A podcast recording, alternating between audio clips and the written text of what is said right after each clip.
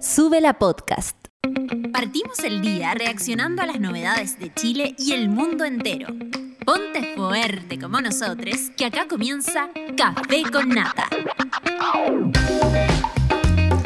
Buenos días, monada. ¿Cómo está la monada más querida del mundo mundial? Les echaba de menos.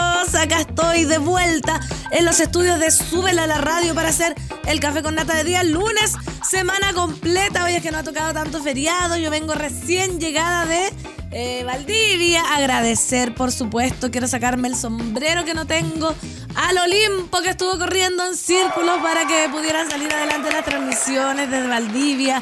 Agradecer a Raúl Camargo, Carla Wong, eh, la gente detrás de cámaras allá y por supuesto a toda la monada que estuvo acompañándome en esta eh, versión Mónica Pérez, básicamente, lo que era Margot Cal, lo que era, nada, una animación bastante extraña, pero agradecida total. Agradecida también de la persona que se está escuchando, yo no sé si era Mona, si era una persona de Valdivia que mandó un Kuchen. Cáchense que veía la transmisión y dijo que era muy pobre, que había pura agua y mandó un Kuchen. Así que agradecerle a la Kuchenería de Valdivia también. Y bueno, monada, ya estamos acá. Les leo, les escucho, quiero escucharle su voz. De verdad les extrañaba, así que tenemos un WhatsApp abierto. Que, ¿Cuál es el WhatsApp, Claudita Cayo? Más 569-2090-8236. Así es. Y también, por supuesto, con el hashtag Café con Nata para que me cuenten qué ha pasado en esta semana. Oye, si, si en verdad fue como sin verlo, yo estuve totalmente aislada. Aislada, ya que le doy color. Pero era otro clima, mucho, mira, me tocó lluvia, estuve, ah, ¿sabéis qué? También quiero agra- agradecer, sacarme el sombrero que no tengo, a Claudita Cayo y Dani, las dos productoras en terreno que también, ahí, pero dándolo todo, dándolo todo, y a Viviana, productora también de Valdivia, que me inscribió en Pilates mientras yo estaba al aire, así que, oye, demasiado buen equipo de trabajo tiene Suena la Radio. eh, que se den una piedra en el pecho todos los jefes acá, porque vaya, vaya que vaya. Oye, voy a saludarles, monada querida. La decadente con brillo dice, saludos Monaries, quiero saber si la PAN es la mente maestra tras estos eventos y nos manda una noticia de billetes de Juan Gabriel. ¿Saben qué me ha mandado? Mira, quiero aclarar. No soy la que se le perdió el auto en Putaendo. Quizás es mi mamá, voy a llegar a preguntarle bien. Dos, eh, lo de los billetes de Juan Gabriel, nada que ver yo, pero me encantaría, encuentro excelente idea. Una matrona del 38. Hola monada, hoy amaneció nublado y lloviznando a todo chancho por acá. ¿Dónde está, matrona? Ah, similar al ánimo, no. A veces con ganas de cer- cerrar Twitter cuando veo tanta mierda fascista. Amiga, lo que sea necesario eh, para tu salud mental, yo creo. Pero ¿sabéis qué? A veces uno como que no tiene que pescar. Yo veo el Twitter, el Twitter que sí, ahí se sabe que todo el mundo dice lo que quiere, hace lo que quiere, pero no, no, mira para otro lado. Orfelina, buena semana, nos dice la Orfe, buena semana, semana, querida Orfe, ¿cómo están pasando? La Germana acá dice, buenos días, monada querida, qué linda te ves, Feña combinada con el computador hermoso. Ay, de veras, miren, estoy como con stickers, combinadísima. Esta polera me la regaló una colega de, de Valdivia que me llegó, me llevó el regalo de cumpleaños. Monada, bueno, hoy día eh, 10 grados, ya se siente bastante más agradable despertarse por las mañanas. Creo que me perdí la semana intensa de calor que fue cuando estuve en Valdivia, que se estaban cayendo los patos asados, pero yo llegué.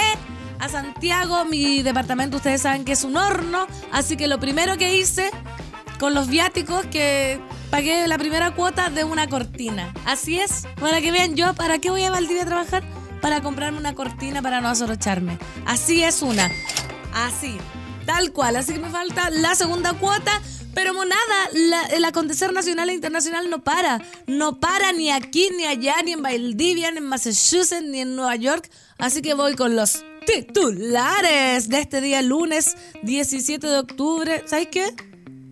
Octubre se me ha pasado normal. Hay cachado que marzo pasó no sé qué largo, el otro pasó volando. Octubre está normal. Cadem, aprobación al presidente Boric cae 6 puntos y rompe por primera vez la barrera del 30%.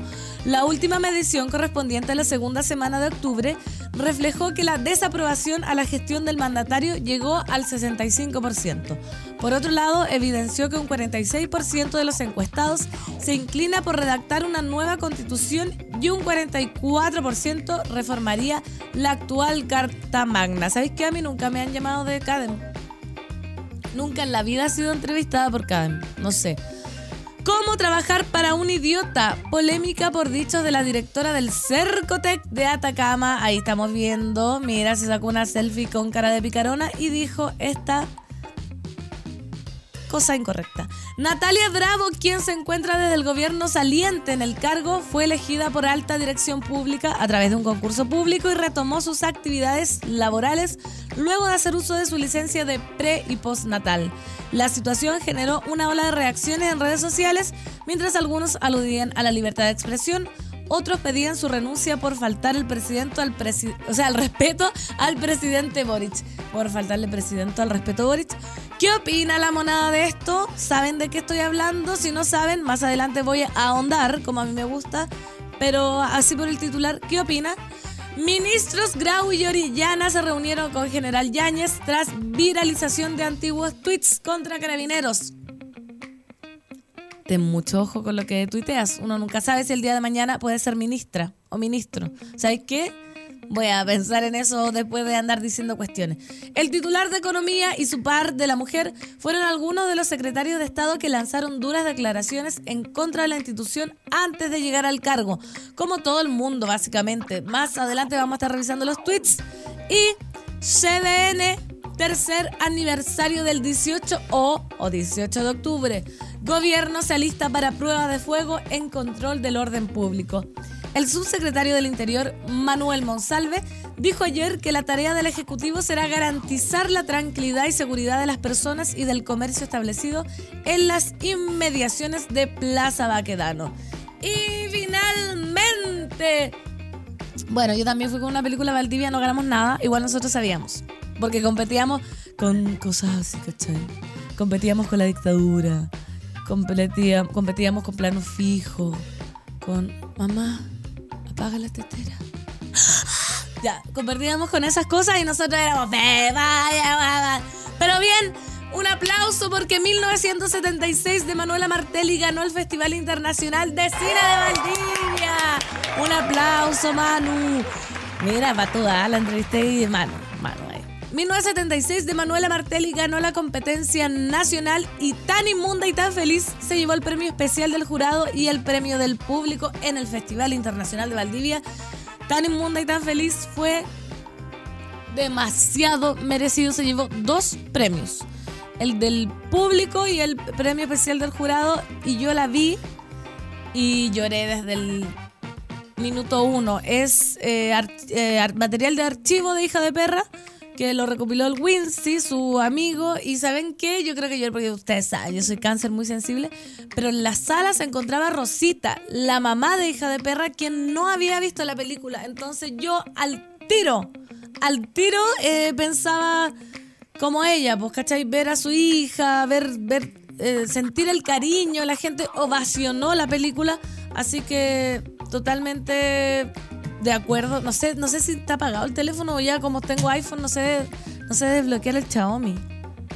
Ya, después lo voy a ver. Después lo voy a ver. Eh. Sí, es que ¿sabes qué? Igual el iPhone me saca pantallazo, se vuelve loca la pantalla, no, no estoy muy acostumbrada, no se me hace. Germán dice, oiga, pero no le falta en el presidente al señor respeto y pone al chavo del 8. Bueno, me pasó, me pasó, pero ¿sabéis qué? En, creo que en Valdivia no me pasó como ni una cuestión vergonzosa. No sé, ustedes que vieron la transmisión, no sé si dije algo así como muy desubicado. Yo tengo una pregunta, Fernando Toledo. ¿Cuándo ha sido real lo que dice la Academ y la tipa de la Cercotec? Francamente, audacia.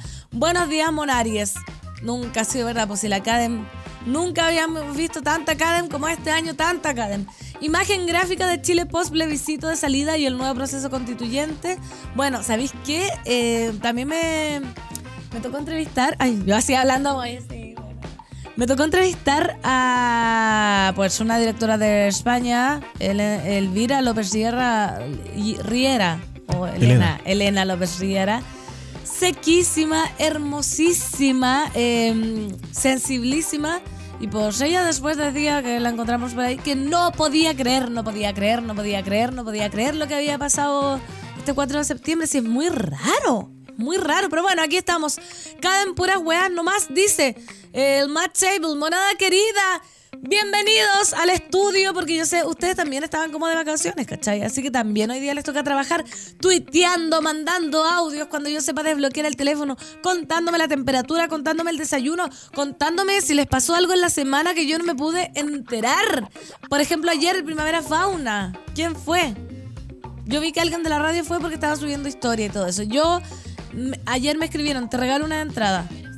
Eso, Primavera Sound, muchas gracias, Claudita Cayo. Claudita Cayo. ¿Estás mejor, Claudita Cayo? ¿Cómo dice que dijo? Sí, me dicen que sí. Oye, y entonces Primavera Sound, Sound, Sound, me regalaban una entrada y yo dije, ¿sabes que no puedo? Si venía agotada ya. Agotada Valdivia, así que me quedé durmiendo. Vámonos con canción, monada querida, porque son las 9 con 11. Tenemos que bailar entonces. Esto es Paramore. This is why. Aquí, en el Café con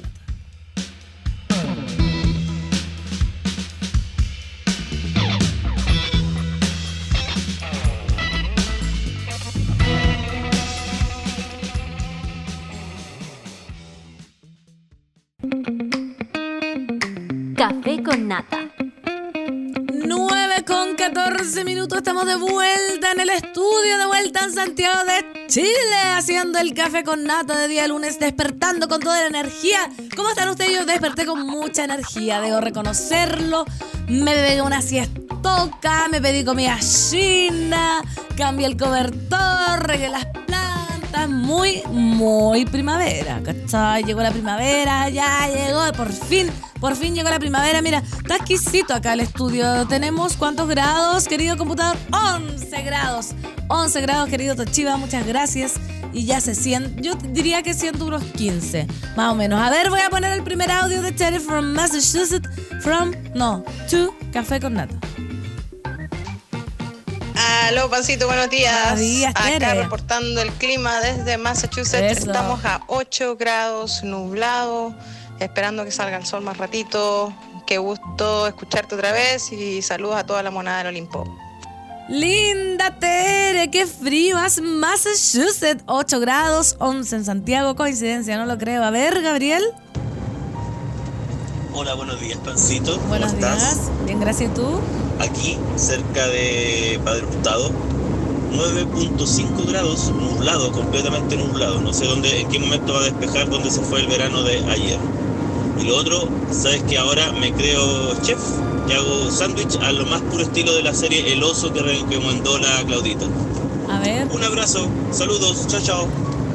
Saludos Gabriel, ¿y cómo eso de los sándwiches del oso? No tengo, no tengo info. qué rico, Pero ¿eh? sí, me tinca exquisito si se cree chef. De todas maneras, y un saludo también que me pide acá Pancito, mándame un saludo. Soy mona antigua, pero nunca escribo y casi monarie. Envíame un saludo en el café si puedes. Inés, te mando un saludo y... Como que casi monarie. Tienes que bajarte. Bajarte para abajo. Bajarte para abajo y vamos con los titulares. La CADEM, como decíamos... No sé, no sé si tú le crees a la Cadem, le crees a tu ex. Mi- Mira, no hay, no hay tallas, no se ha generado la talla como más mentiroso que la Cadem. Bueno, no, no se me ocurre en este momento. Pero así como el corazón, la cerveza más fría como el corazón de tu ex, etcétera, etcétera. La última medición correspondiente a la segunda semana de octubre reflejó que la desaprobación a la gestión del mandatario llegó al 65%. Por otro lado, evidenció que un 46% de los encuestados se inclina por redactar una nueva constitución y un 44% reformaría la actual Carta Magna. Está apretado ahí. La jornada de este domingo, o sea, ayer, se dieron a conocer los resultados de una nueva encuesta Plaza Pública Cadem, correspondiente a la segunda semana de octubre, la que reflejó una caída de 6 puntos en la aprobación del presidente Gabriel Boric, la que llegó a un 27%. No me acuerdo cuál fue la más baja de los presidentes de la historia, creo que fue Piñera, ¿o no? Con un veintitanto, no, no, no me acuerdo. Se trata de la primera vez que la aprobación a la gestión del mandatario de Boric rompe con la barrera del 30%. En tanto, la desaprobación a su administración aumentó en 5 puntos, alcanzando un 65%.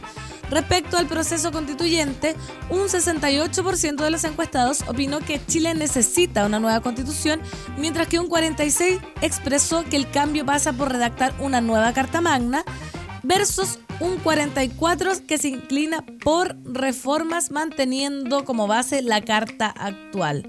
Me parece demasiado apretado. En el marco del tercer aniversario del denominado estallido social, el sondeo reveló que un 61% continúa pensando que fue la expresión de un contexto social generalizado, aunque la cifra cayó en 11 puntos respecto a la de octubre del 2019. En ese sentido, la medición indicó que los índices de violencia, delincuencia, situación económica, calidad política, pobreza, confianza en las instituciones, imagen internacional, desigualdad, salud, educación y pensiones no fueron mejores evaluadas por la ciudadanía respecto a octubre del 2019. Claro está, pues claro está. En relación al uso de la fuerza por parte de carabineros y las Fuerzas Armadas durante el estallido social, un 58% crea, cree que esta fue proporcional dada la violencia que había en las calles, lo que se traduce en una caída de 31 puntos respecto del 2019, cuando un 69% pensaba que había sido excesiva. Por último, un 72% dijo tener emociones negativas respecto a la situación país, un 25% señaló tener miedo seguido de desesperanza un 24%, cansancio y estrés un 23%. En tanto, solo un 23% también manifestó sentir emociones positivas como esperanza y tranquilidad. ¿Qué sientes tú, monada, hoy en la pandem? Te pregunto, ¿qué sientes? Pintarse la cara, color, esperanza. Yo tengo esperanza. ¿Qué querés que te diga? Yo soy acá pintarse la cara color esperanza. O el Olimpo siente, no siente. No siente. A ver, a ver, a ver. Hola, Pancito Bebé, por acá el Bravo Cristian. Muy buen día a todos, les Monaries y también al Olimpo. Eh, desde acá de Viña del Mar informo que tenemos 11 grados Celsius en este momento, coincidencia, no, lo creo. Eh, una humedad de 88% eh, y también el viento es de 8 kilómetros por hora, pero no tengo idea para qué dirección, así es que no les voy a chamullar. Así que eso, cuídense, chao. Gracias, queridísimo Bravo Cristian. Y acá, corresponsal Germán me cuenta que fue histórico encuesta CEP sitúa a Piñera como el presidente de más baja aprobación en 30 años. Solo un 6% sacó. Solo un 6%. Pero bueno, ¿quién es una para juzgar? ¿Sabes qué? Veníamos con la Dani de vuelta en la van, productora que le agradezco, me sacó el sombrero que no tengo. Y estábamos ahí caguineando y al final dije, no, pero en verdad, ¿quién es una para juzgar? Y dije, no, no puede ser que lo esté diciendo en serio como el meme. Pero así eh. pasa. Así pasa que, ¿quién una para jugar en verdad? Pues sí. Nada que ver. Miedo, dice Matt Table. Ahora tienen miedo los chuches su madre, pero claro, a la hora de aprobar rechazaron. el, el, ahí está. La decadente con brillo. Piñera en pleno estallido social tuvo 6% u 8% de aprobación. Estaba gobernando prácticamente con el margen de error de la misma encuesta. Gracias, monada, por acá ayudarme. El chimichurri, buenas, buenas monada, café con nata. Que tengan un lindo día y buena semana para todos. De paso, envío un beso a mi compañera de vida, Erika.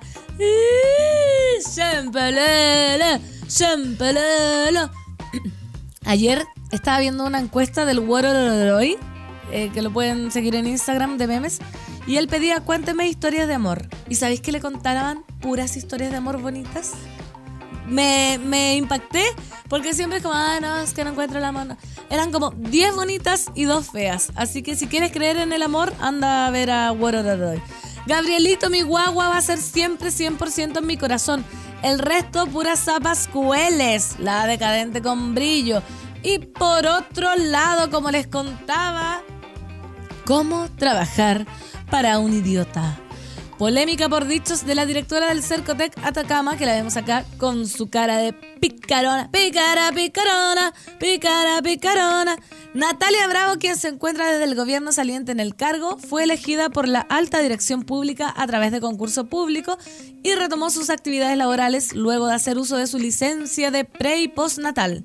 La situación generó una ola de reacciones en redes sociales, mientras algunos aludían a la libertad de expresión, otros pedían su renuncia por faltar el respeto al presidente Boric.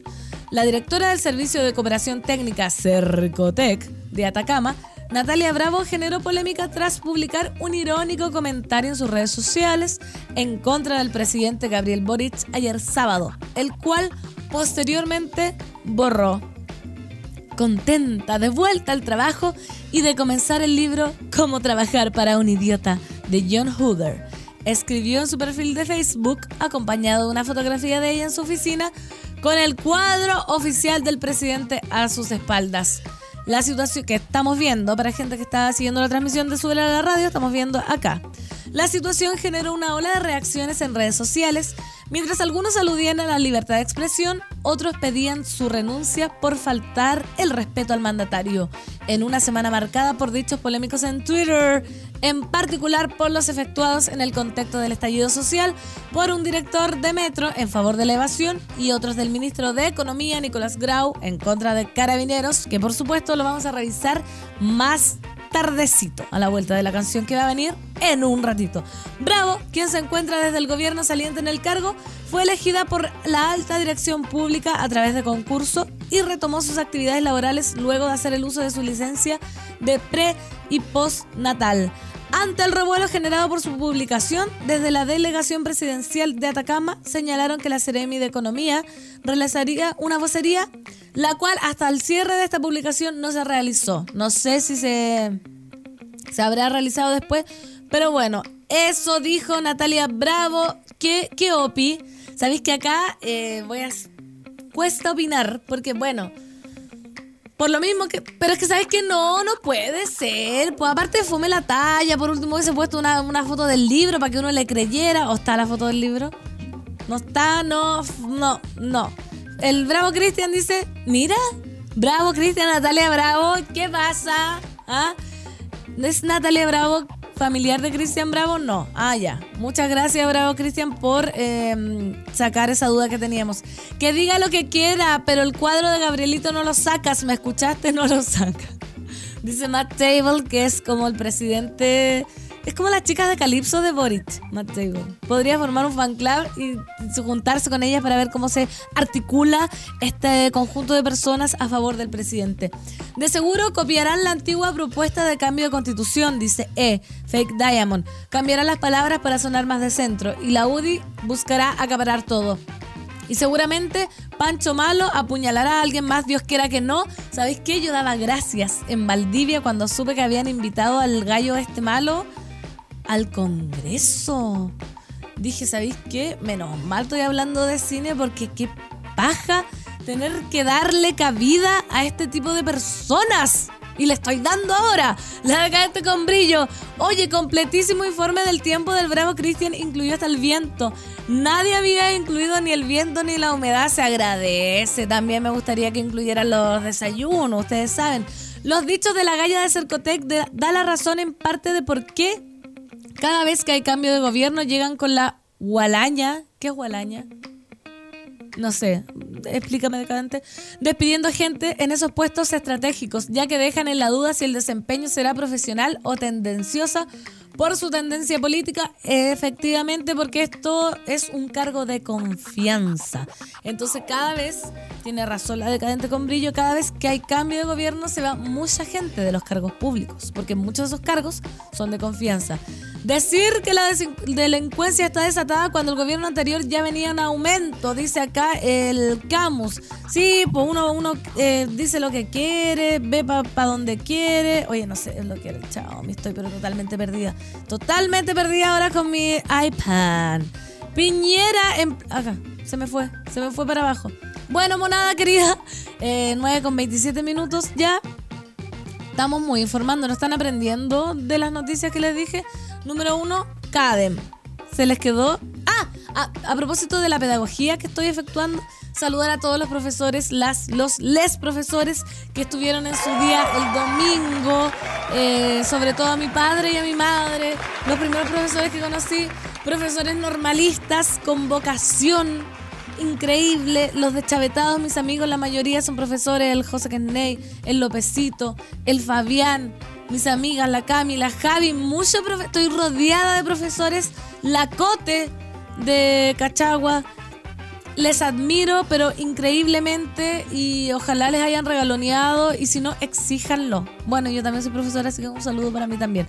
9 con 28 minutos, nos vamos a canción para hacer ciclodanza, ya de empezar a despejar el cuerpo, ya despertamos, ya despertamos, y esto es Nicky Nicole, Nobody Like Yo, en el Café con Nata.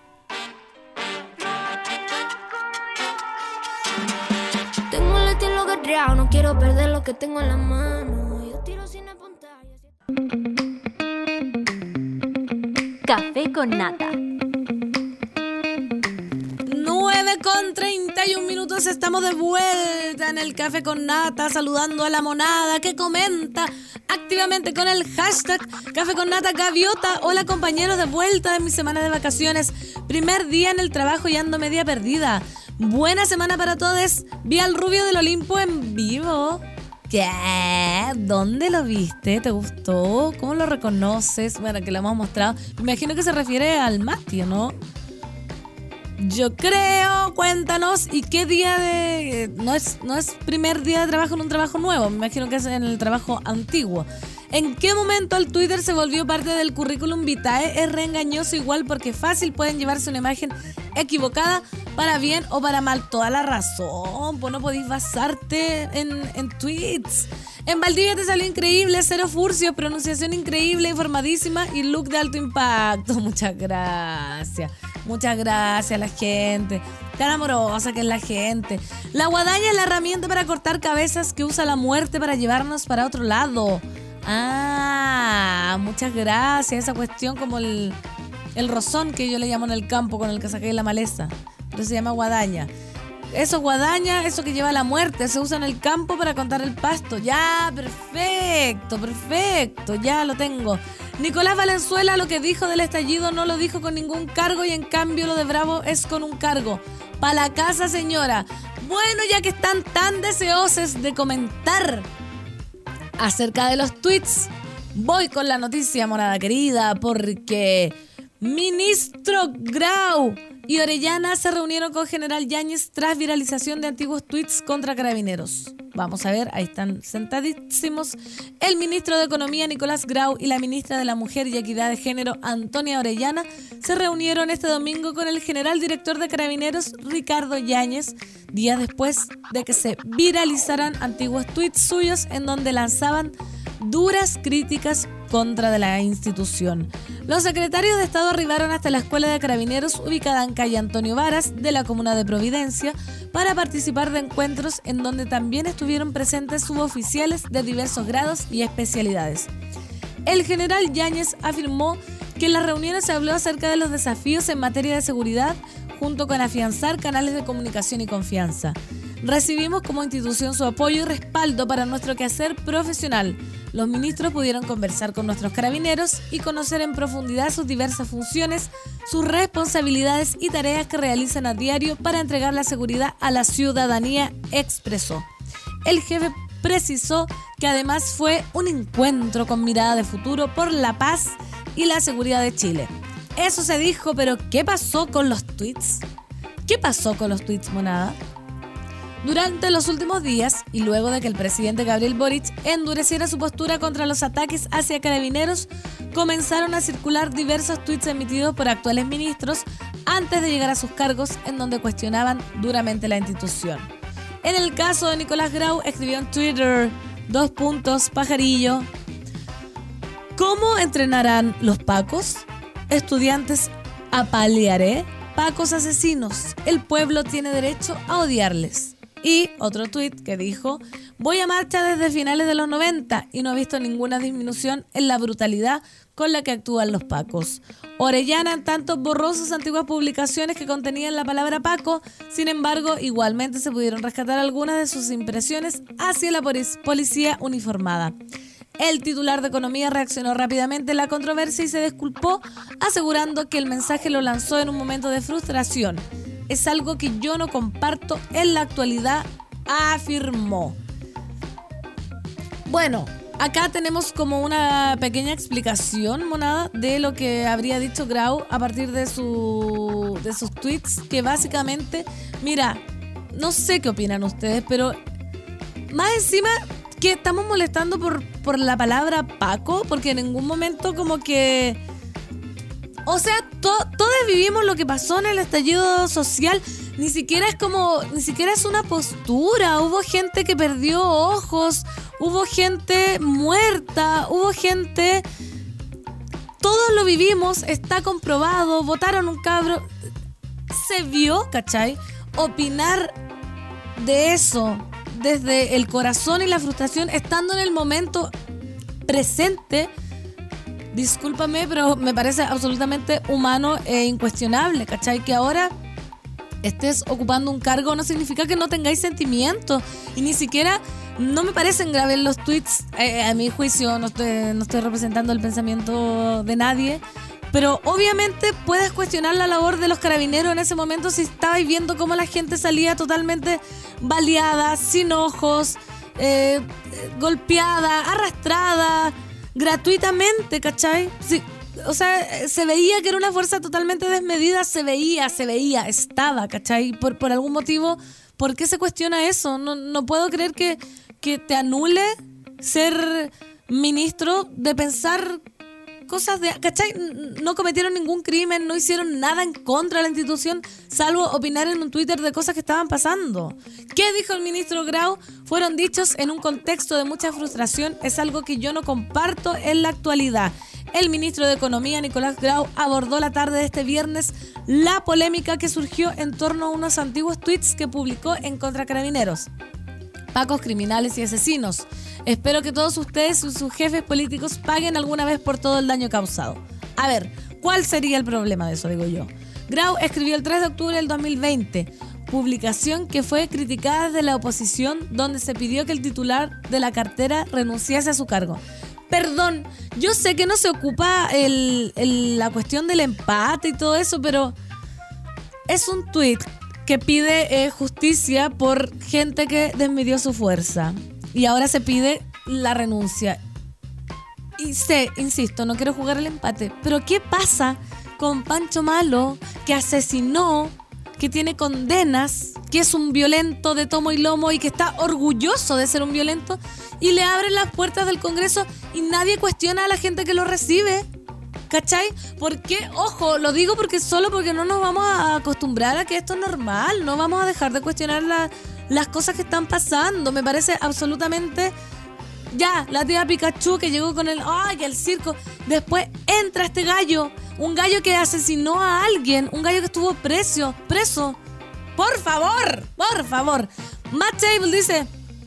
Y los pacos también les mostraron cómo se han robado millones de pesos de las arcas fiscales. Yo estoy totalmente de acuerdo, prefiero hacer lo que sea, pero nunca Paco, dice Matt Table respecto a los tweets que, como dijo el ministro, no era en un contexto que actual, digamos.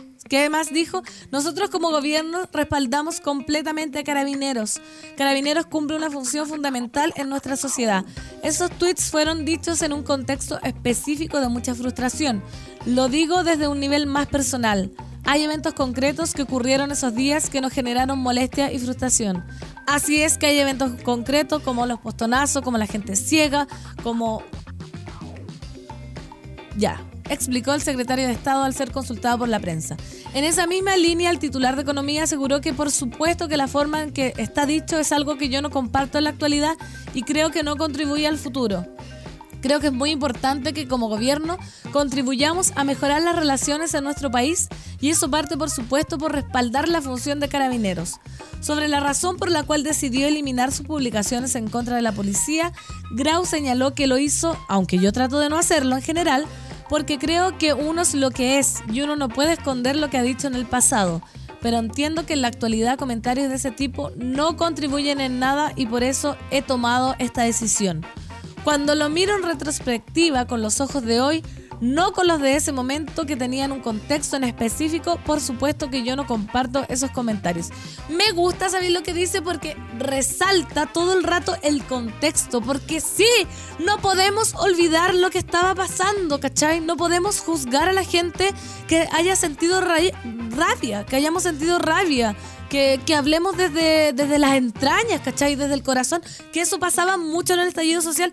¿Por qué uno peleaba con la gente? Porque había gente que uno decía, me quema las vísceras que, esté pasando esto, ¿cachai? Que se esté disparando a destajo, que haya violencia, que golpeen por nada. Y hay gente que no le importaba. Entonces, en ese margen, no puedes pedir cautela al momento de, de, de dar una opinión, ¿cachai? Como, así que me parece perfecto que el que el ministro Grau diga como el contexto, ¿cachai? El contexto, él dice, no, nunca pensé, no dice nunca pensé, nunca lo pensé, sino que ahora ya con altura de miras, y por supuesto tiene un cargo del que debe comportarse, que diga que eh, fueron tweets de un contexto, ¿cachai?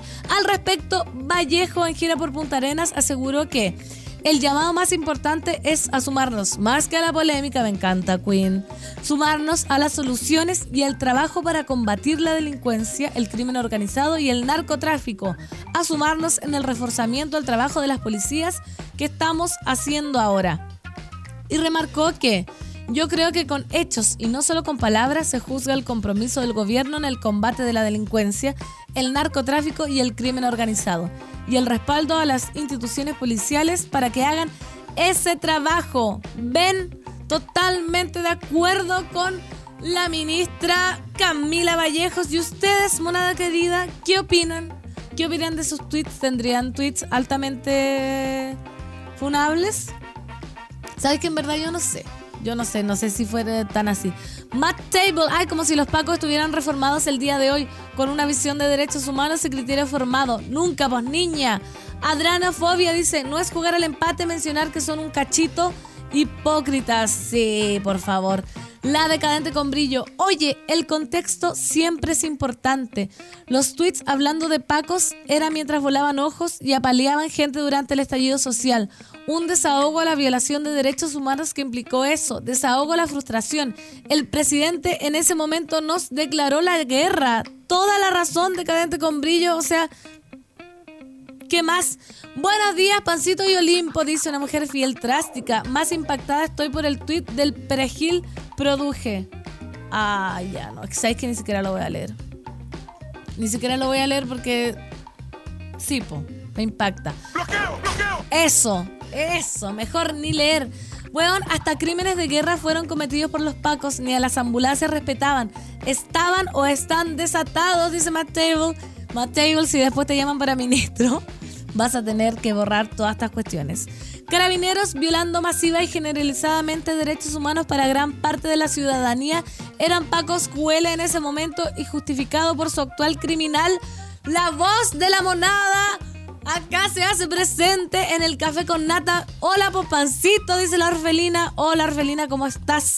Ya tomaron desayuno, son un cuarto para las 10 de la mañana, se recomienda tomar desayuno. Eh, Sabes que a mí no me da hambre en las mañanas. O sea, en Valdivia, ponte tú, con Claudita Cayo y Dani, que nos despertábamos muy temprano, teníamos que estar tomando desayuno a las 7 a.m.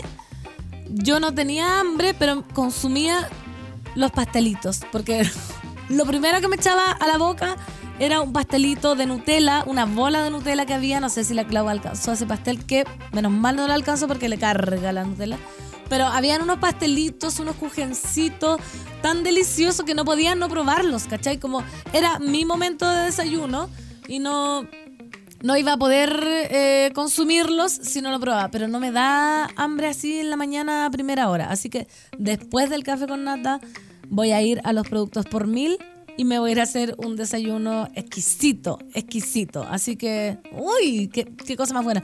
Yo creo que con todos los tweets que he hecho para la 210 jamás seré ministro. Yo creo que con, con la 210 jamás seré... No tendré ni un cargo público. ¿Qué queréis que te diga? La verdad es que bueno, pero qué lata en realidad ser ministra. Me muero de la lata de participar en el gobierno. Así que invito a toda la gente que está pensando en mí como en un puesto de gubernamental que no, no acepto. Estamos claros que en esa cuenta decadente y si llego a participar en algún gobierno me van a sacar cualquier tuit en la cara. Yo creo que todos los monaries estamos absolutamente imposibilitados de hacer un, un cargo público. Absolutamente no. Sonamos. ¿Qué queréis que te diga? Sonamos. Oigan, y ya que estamos recordando el estallido social, CBN el 18 de octubre, gobierno se alista para prueba de fuego en control del orden público. Perdón, excúsenme. El subsecretario del Interior, Manuel Monsalve, dijo ayer que la tarea del Ejecutivo será garantizar la tranquilidad y la seguridad de las personas y del comercio establecido en las inmediaciones de Plaza Baquedano. Yo estuve viendo algunas noticias y ¿qué queréis que te diga? Mucha gente decía que simplemente no iban a abrir. ¿Cachai? Como que no iban a ir. Prevenir, mejor prevenir que curar ¿Cuál será el plan del gobierno? Lo de este martes será la primera conmemoración del estallido social con el presidente Gabriel Boric instalado en la moneda y existe conciencia de que la ocasión se transformará en una verdadera vara para medir la capacidad del gobierno en materia de control de orden público. Me parece un poco insidioso este, este párrafo. La jornada clave estará marcada además por la fuerte ofensiva de sectores de la oposición que rememorando antiguas actuaciones y tweets de actuales autoridades, oye, ¿qué le reprochan al Ejecutivo haber validado la violencia como herramienta de acción política antes de llegar al poder.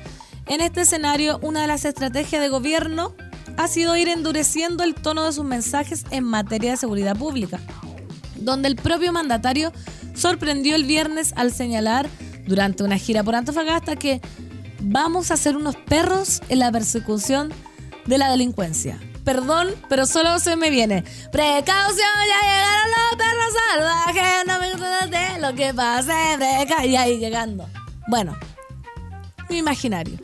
En forma paralela, el gobierno ha transmitido diversas señales de respaldo a carabineros, institución que los últimos días, especialmente tras la muerte del sargento Carlos Retamal, ha hecho sentir su desánimo ante el significativo aumento de las agresiones sufridas este año y la supuesta falta de apoyo a sus funciones. Ayer, de hecho, el ministro de Economía, Nicolás Grau, una de las autoridades de gobierno que en octubre del 2022, ya, ya, los, los Twitter, etc.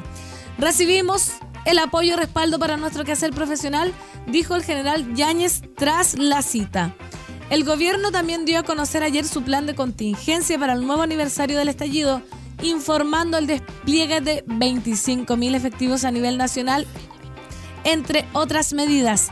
La tarea del gobierno es que en estas fechas se garantice que la gente pueda transitar con tranquilidad, que haya seguridad para las personas y también para la actividad económica, dijo el subsecretario del Interior Manuel Monsalve tras una reunión de coordinación con carabineros y locatarios comerciales del centro de Santiago realizada ayer en La Moneda. Esperemos, monada querida, que eh, yo creo que todos estamos en la misma, deseando que esta conmemoración de aniversario del 18 de octubre sea en paz.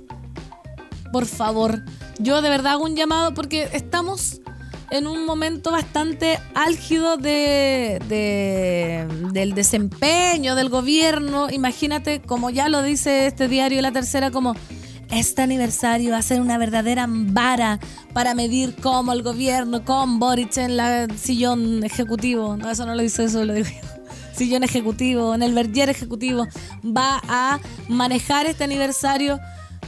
Por favor, vamos a calmarnos, vamos a calmarnos, podemos conmemorar con, con suavidad y para que no no pase nada, ¿cachai? No pase nada. Y les contaba yo recién llegada con airecito sureño las películas que ganaron FIC Valdivia el 2022. Pueden ir a visitar la, nota Sube la Radio. 1976 de Manuela Martelli ganó la competencia nacional y tan inmunda y tan feliz se llevó el premio especial del jurado y el premio del público.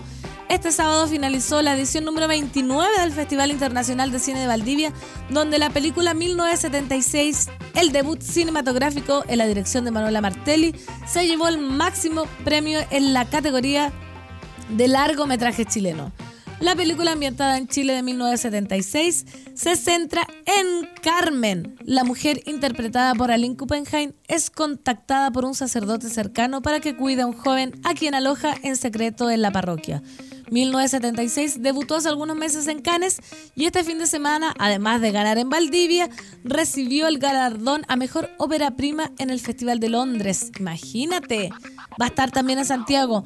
En competencia de largometraje, el galardón se lo llevó la cinta argentina Sobre las nubes de María Aparicio. La calidez y la amabilidad que hay en este lugar es muy emocionante, dijo la directora. Hice esta película junto a muchas personas que son fundamentales para mí. Este premio es también un reconocimiento para el trabajo de ellos. El premio especial del jurado fue para el documental chileno Tan inmunda y tan feliz de Wincy Ollarse. La película se centra en la vida y el legado de la performer Hija de Perra, que también se llevó el premio del público. El jurado además otorgó dos menciones especiales que recayeron en las películas News Students de Rafiki Farialai de República Centroafricana, Francia, República Democrática del Congo y A Woman Escape de Sofía Bodanovich, Kura Servik y Blake Williams de Canadá y Turquía.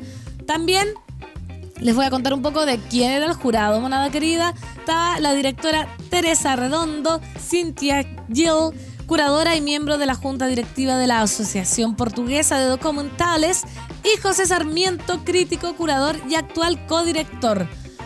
También hubo premios de eh, largometraje juvenil internacional, no sé, Valdivia, oye, imperdible las películas porque rescata jóvenes realizadores. Imagínense para los cortometrajes chicos, eh, lo, de, de el jurado era de octavo y séptimo básico. ¿Cachai? Me da un gusto porque así, pues, ¿quién más que ellos van a poder eh, dirimir quién es el mejor? La película vencedora de la competencia fue Sumo Where Do You Go With Your Dreams de Carpet Kierzer de Suecia, Dinamarca. Por su parte, el premio especial del jurado en la categoría largometraje juvenil recayó en el largometraje portugués Lobo Cow de Claudia Barjao de Portugal, Francia.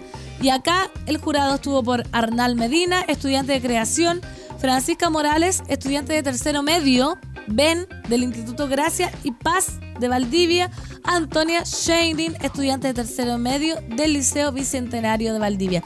Da un gusto que se le dé voz por fin a los adolescentes, a las niñas también. Y en el cortometraje latinoamericano, 14 obras de Bolivia, Estados Unidos, México, Chile, Francia, Argentina, Perú, España, Brasil, Costa Rica y Colombia conformaron la selección oficial de cortometraje. ¿Quién ganó acá? Los mayores ríos se deslizan bajo tierra de Simón Vélez. Un aplauso, un aplauso para Simón Vélez, muy simpático, gracias.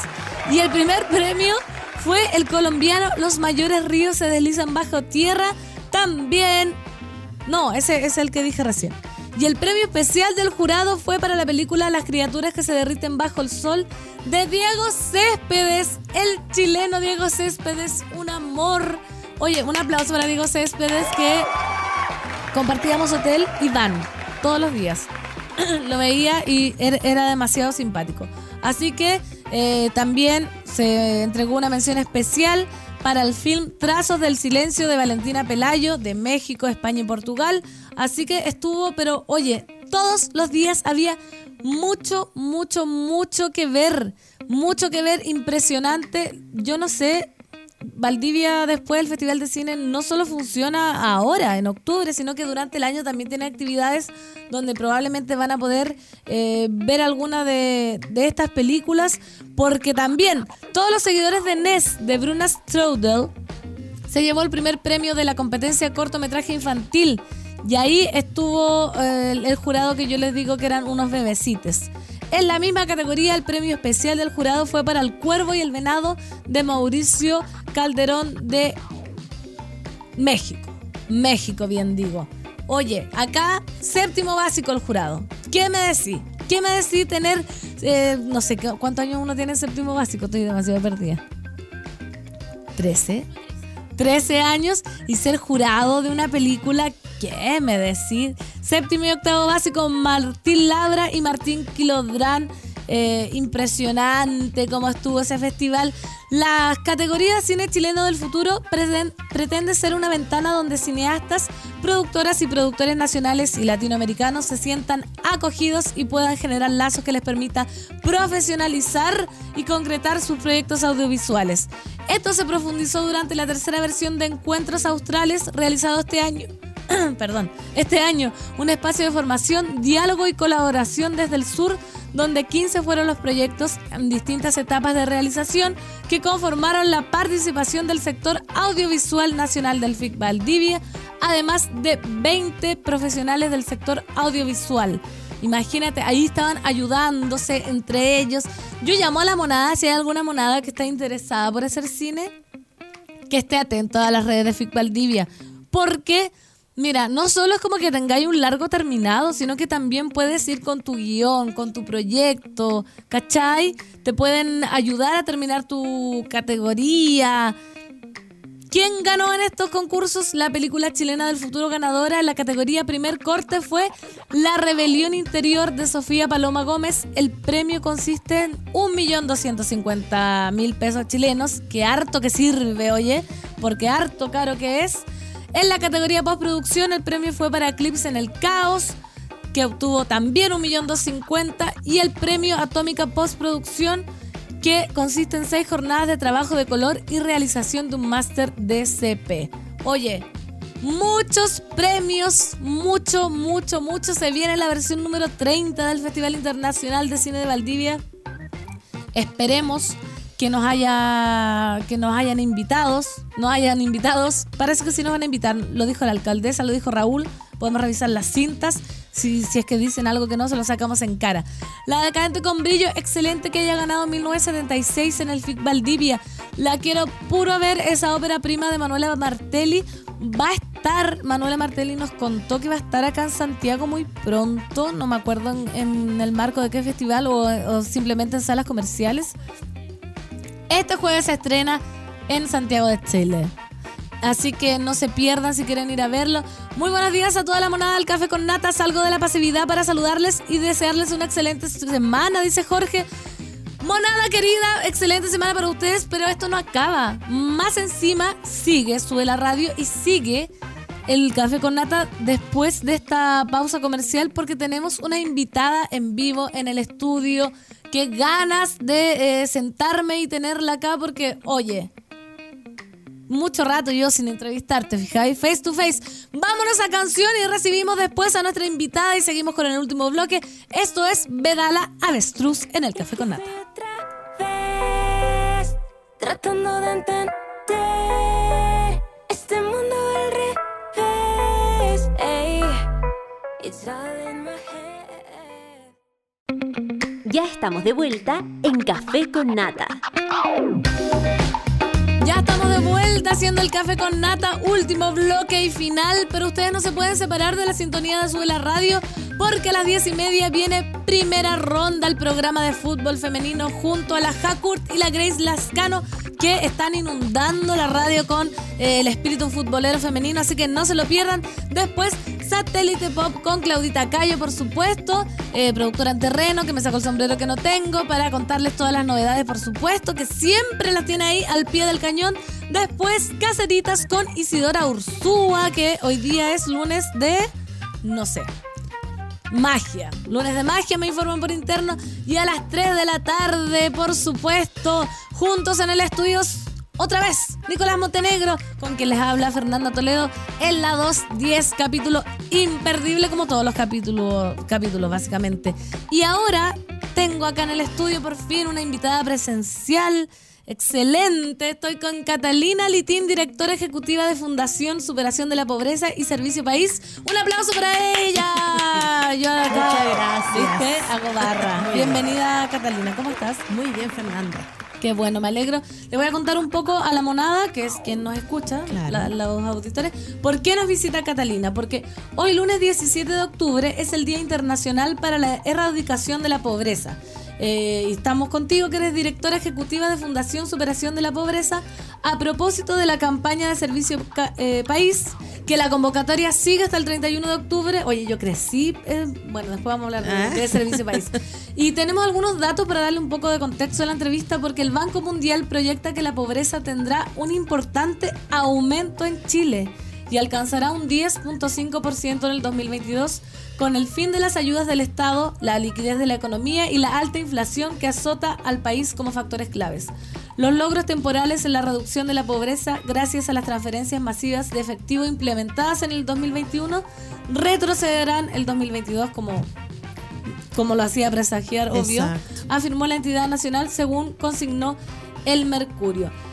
Catalina, eh, bueno, bienvenida, un honor tenerte y primero para contextualizar un poco, ¿por qué se elige el 17 de octubre y eh, en este año eh, dice dignidad para todos en la práctica, los compromisos que asumimos juntos por la justicia social, la paz y el planeta es el tema del Día Internacional para eh, la erradicación de la pobreza. ¿Por qué hoy día y por qué la dignidad es como el eje central de este año en la conmem- Bueno, conmemoración? es un, es un día que establece Naciones Unidas, digamos, y lo hace justamente para hacer un llamado, como todos lo- los días y este tipo de conmemoraciones, un alto como en, a nivel mundial, perdón, eh, para poder reflexionar, para poder levantar los diagnósticos, para poder analizar cómo lo estamos haciendo, cómo están nuestros países en esta materia. Y claramente a nivel mundial y a nivel nacional esa evaluación no es positiva. Hemos atravesado eh, una pandemia inédita que ha dejado eh, serios rezagos en múltiples materias, de las cuales todavía no nos recuperamos. Todavía no recuperamos el empleo perdido, por ejemplo, ¿no? que es un factor clave para la superación de la pobreza también, uno de tantos. Seguimos teniendo un rezago escolar producto de la inasistencia de niños, niñas y adolescentes a- al colegio en esa etapa que todavía no termina de regularizarse. Seguimos con altos índices de, de escolarización. Entonces, eh, hay, hay brechas que se han profundizado, que ya venían con datos importantes, pero que en el marco de la pandemia y hoy en el marco de esta crisis económica, que no solo se da en Chile, hay que recordar que se da a nivel mundial, eh, son aún más profundas. Y esta alza que marca eh, el Banco Mundial es muy importante. El Banco Mundial mide la pobreza de manera distinta a lo que lo hace Chile. Lo importante es que la pobreza aumenta. Y lo ha dicho también la autoridad eh, nacional. Entonces, ¿cuánto va a aumentar? Esa es eh, la gran pregunta. Tenemos que esperar las cifras de junio pero claramente va a ser un alza importante y eso es un retroceso histórico en el país, que ya se dio en pandemia. Nunca antes la pobreza había dejado de disminuir. En pandemia subió de manera importante y ahora vamos a tener de nuevo un alza eh, importante porque justamente las ayudas sociales que ayudaron a amortiguar esta alza en, el marco de la pandemia hoy no están. Claro, y no hay nuevos empleos, entonces no hay cómo, cómo subsanar ese, ese- esos beneficios que ya no están. ¿Qué hablamos, Catalina, cuando, o sea, de qué, qué significa cuando hablamos de pobreza y de extrema pobreza? Porque en noviembre del 2020, cuando se tomó la última encuesta CASEN, había 2.112.185 personas en situación de pobreza. Ahora en mayo, por supuesto, esa cifra aumentó, mientras que en la pobreza extrema el alza habría sido de 59.134 personas. O sea, todo aumenta, pero claro, nosotros como, como título ya decimos la, la pobreza, pero ¿de qué se habla concretamente cuando se dice extrema pobreza y pobreza? Lo que hacen los países en general, el nuestro en particular, es establecer una línea de ingreso absoluta. ¿Cuánto ingresan las familias a sus hogares? Y según si está sobre el umbral eh, de pobreza o de extrema pobreza, estará en una situación eh, o en otra. Y a eso se le entrega un valor que tiene que ver con el consumo de una canasta o dos canastas básicas de alimentos. Se hace un cálculo ahí. Pero claro, esa, esa línea de la pobreza hoy está, por ejemplo, eh, en 207 mil pesos para una, para una persona, más de 500 mil pesos para una familia de cuatro personas. Cuando está bajo ese umbral, se dice que está en situación de pobreza. Y cuando está eh, bajo eh, la línea de, 365 mil, por ejemplo, para una familia de cuatro personas está en extrema pobreza, es decir, no, está, no están alcanzando a cubrir las necesidades básicas alimenticias, pero también se hace un cálculo para incorporar algunos elementos no alimentarios eh, de consumo, etcétera, eh, que permiten entonces evaluar en dónde estamos. Pero con todo son líneas que son referenciales, porque tú estás mil pesos más arriba y ya no estás bajo la línea de la pobreza. Entonces, esas cifras uno las tiene que tomar también con la pobreza multidimensional, que costó mucho instalarla en nuestro sistema. ¿Cómo es eso?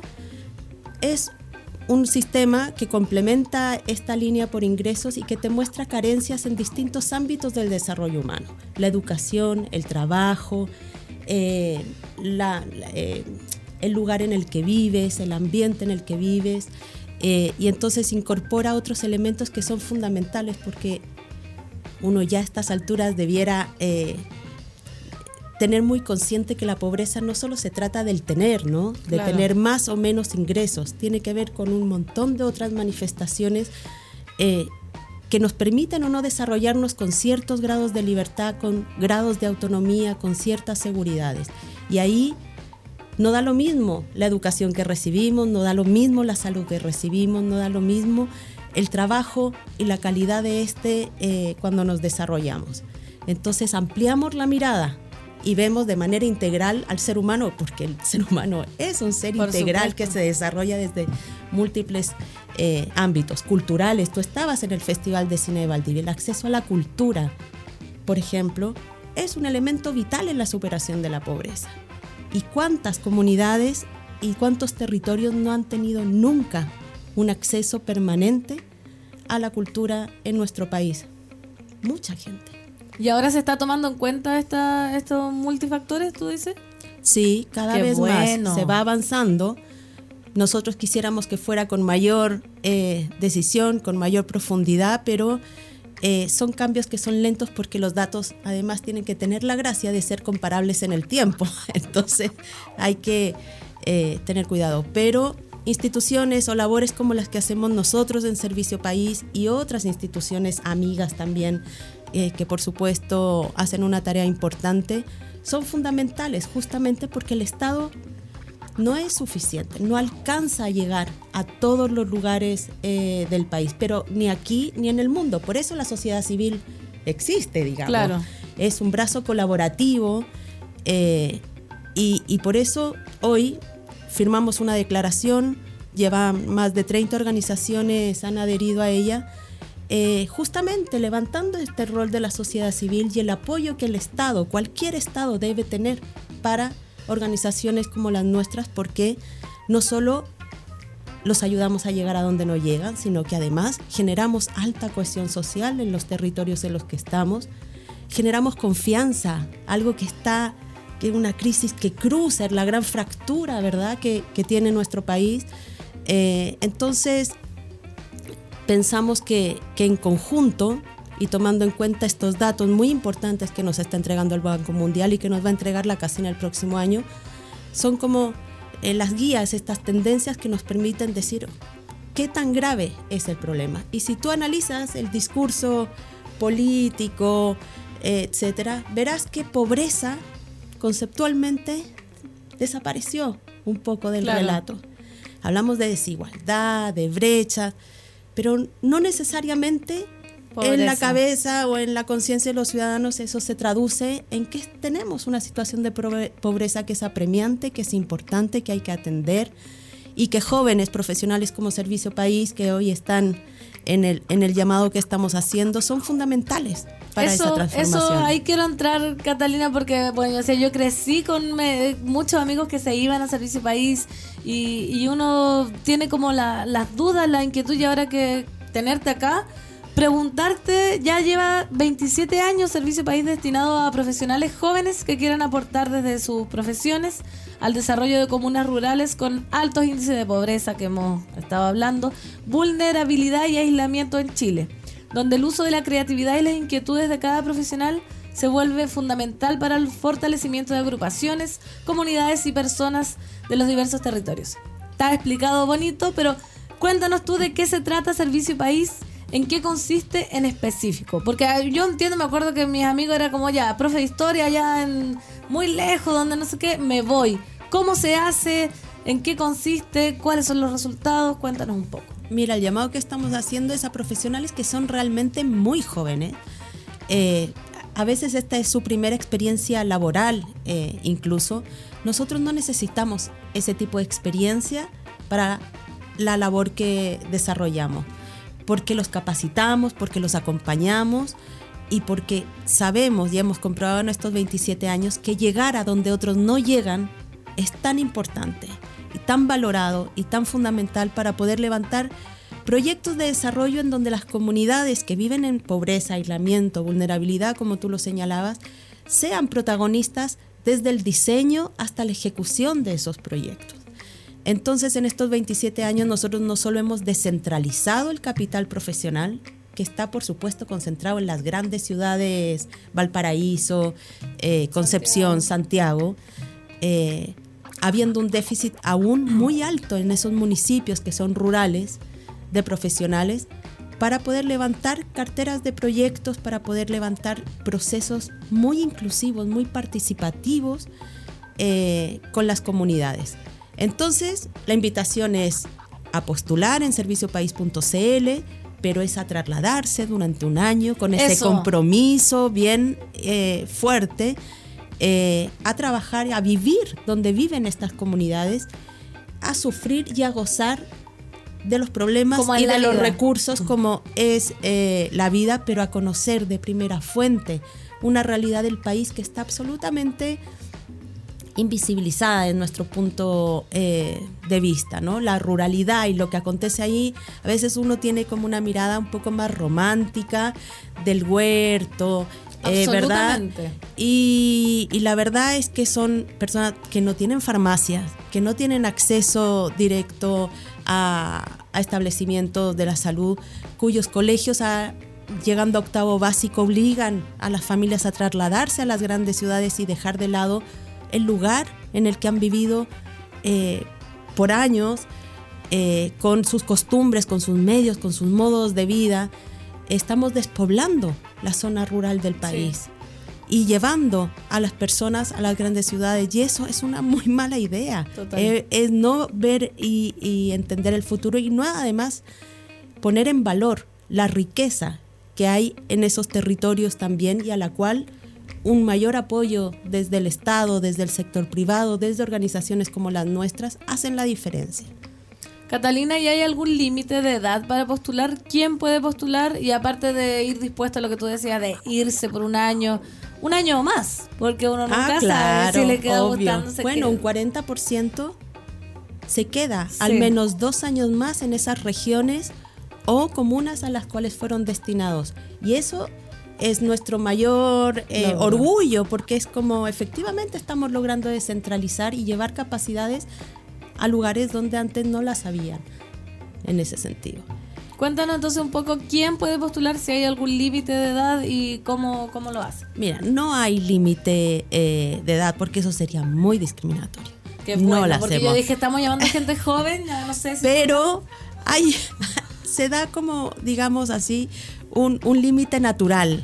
Es una experiencia eh, que no... Que, es difícil si tengo dos hijos, si tengo una vida muy establecida, porque evidentemente nosotros entregamos un aporte que permite que puedan arrendar una vivienda, alimentarse eh, durante ese año, etcétera, pero es un aporte, eh, son 560 mil pesos brutos y va aumentando según la zona y el costo de vida de los territorios, pero evidentemente eh, es una experiencia que está diseñada para gente eh, joven que tiene que se van con la con las pocas cosas que tienen, pero con todo el entusiasmo, el coraje y la valentía de llegar a estos territorios y hacer familia también con el resto de sus compañeros.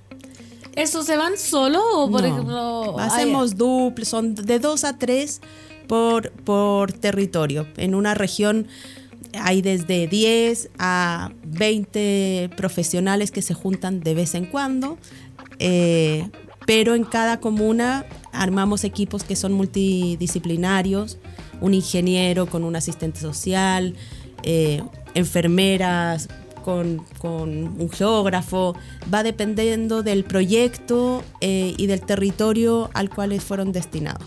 Qué entretenido y qué importante experiencia para quien la vive, o sea, sentir cuando hablamos siempre de la pobreza, de la desigualdad, de la falta de, o sea, de descentralizar, creo que Servicio País es como el aporte donde puedes hacer todo esto, porque tú con tu capital cultural y tus ganas de compartir y tú puedes ayudar inmensamente. Entonces llamar a la gente que las postulaciones están abiertas hasta el 31 de octubre. Así es. Y voy a leer un poco los requisitos de postulación para quienes estén interesados. Poseer título profesional y adjuntarlo digitalizado al momento de postular.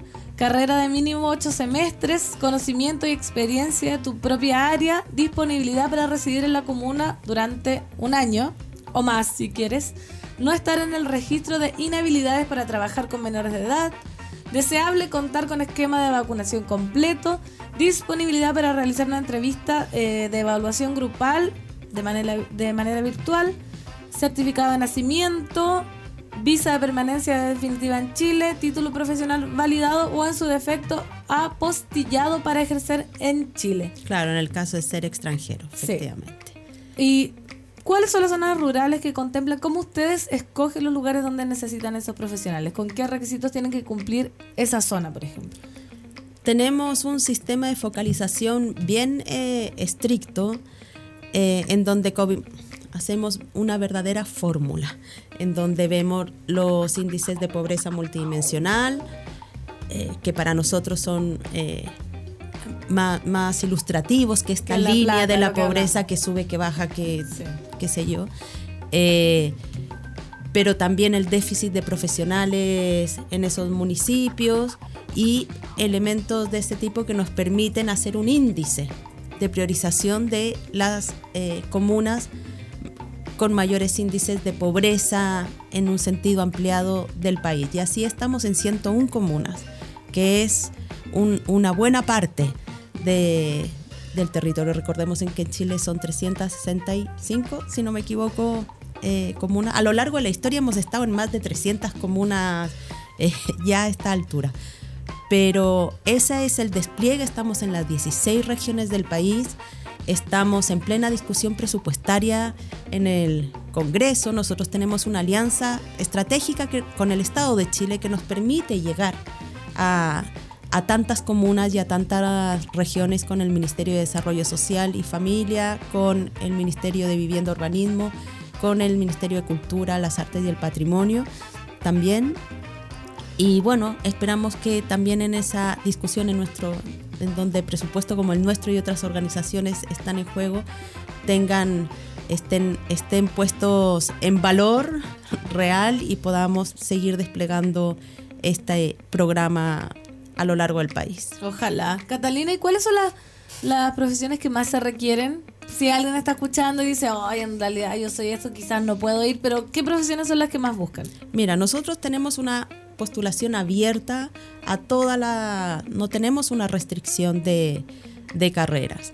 Hay carreras que sí sabemos son más esquivas y que son súper necesarias. Estamos hablando de algunas ingenierías, estamos hablando de, la de los arquitectos, las arquitectas, eh, porque bueno, tienen un, un ¿cómo decirlo? Una competencia en el mercado demasiado grande. De hecho, muchas veces los propios servicios públicos nos los quitan. No. sí. sí.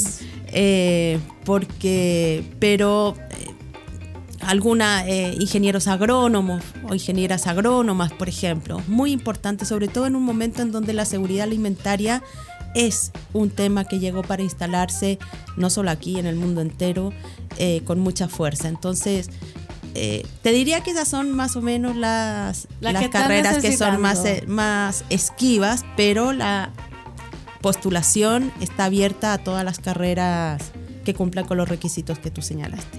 Ya, pues atención, les ingenieros, los agricultores que vayan a postular, experiencia inolvidable. ¿Y por qué, Catalina, este llamado es solo para valientes? ¿Por qué, por qué dice eso el llamado? Porque hay que ser bien valiente. Valiente no solo para para dejar el espacio calentito, el hogar, ¿verdad? El lugar como de confort, sino porque estamos enfrentando un problema que es muy exigente y se requiere de jóvenes muy exigentes también en esta, en esta aventura, si lo podemos decir eh, así. Van a vivir situaciones eh, que son distintas, no van, si hace frío van a tener frío, si hace mucho calor van a tener Si no hay agua, si se corta el agua, si se corta el luz, también les va a pasar.